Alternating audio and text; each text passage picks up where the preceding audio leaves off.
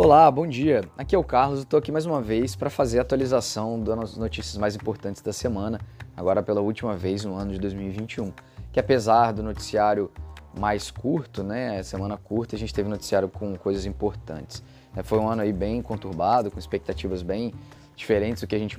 imaginava no início do ano,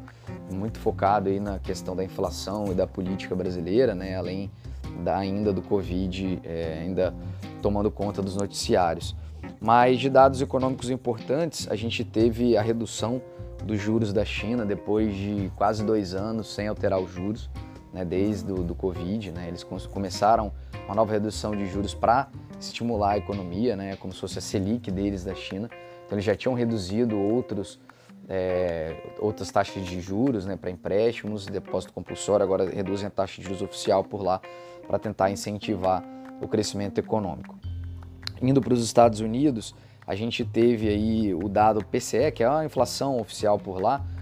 que veio um pouquinho acima do esperado, então que dá a entender para a gente que eles vão ter que fazer um aumento de juros nos Estados Unidos, diferente da China, né, maior do que é, é esperado ainda pelo mercado, né, para controlar essa inflação nos Estados Unidos, que está bem reticente, dado que eles estão com a economia também crescendo bastante por lá. Vindo é, lá dos Estados Unidos, indo dos Estados Unidos para a Europa, a gente teve alguns casos né, de, de Covid, os casos é, de uma, com a moderação, certa queda, aí a Omicron avançando ainda em alguns países, mas também avançando nas pesquisas. Alguns países fizeram medidas pontuais de, de confinamento né, para festas, bares, reduzindo o número de, de encontros, o número de pessoas nos encontros, mas efetivamente as pesquisas também estão avançando, colocando é, né, a amostra que a, a dose extra né, de reforço ajuda muito na imunidade, às vezes quase em 100% aí dos casos, dependendo da vacina, da quantidade de doses. Né, já vindo da Europa para o Brasil, a gente teve eh, finalmente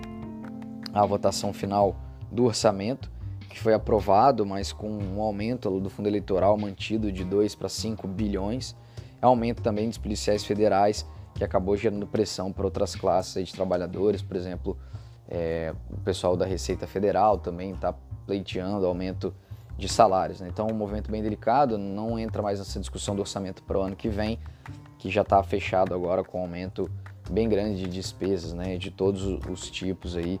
que acaba ficando para a gente aqui, né, como consumidor e para as empresas também, de certa forma, pagarem essa conta. A gente teve também no Brasil alguns dados de inflação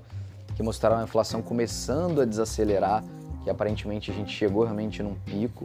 E a partir de agora a gente está fechando o ano com inflação próxima oficial, né, de 10,5% no ano, é, com uma queda esperada para 2021, principalmente nos preços de alimentos e alguns bens é, administrados, né, de uma maneira com uma alta mais moderada, mais comedida, jogando a inflação nossa aqui para mais próximo do nosso histórico, né, algo mais próximo de 5% é, nesse ano, né, caindo bastante comparado é, com o ano que tá, se encerra agora. No mais, nos dados econômicos são esses. A gente tem agora a nossa última semana do ano mais moderada de indicadores, né, com menos coisas dado aos feriados aí em várias partes do mundo entre o Natal e o Ano Novo. Seguimos aqui, ficamos à disposição, desejamos um, bons investimentos, boa semana, um grande abraço.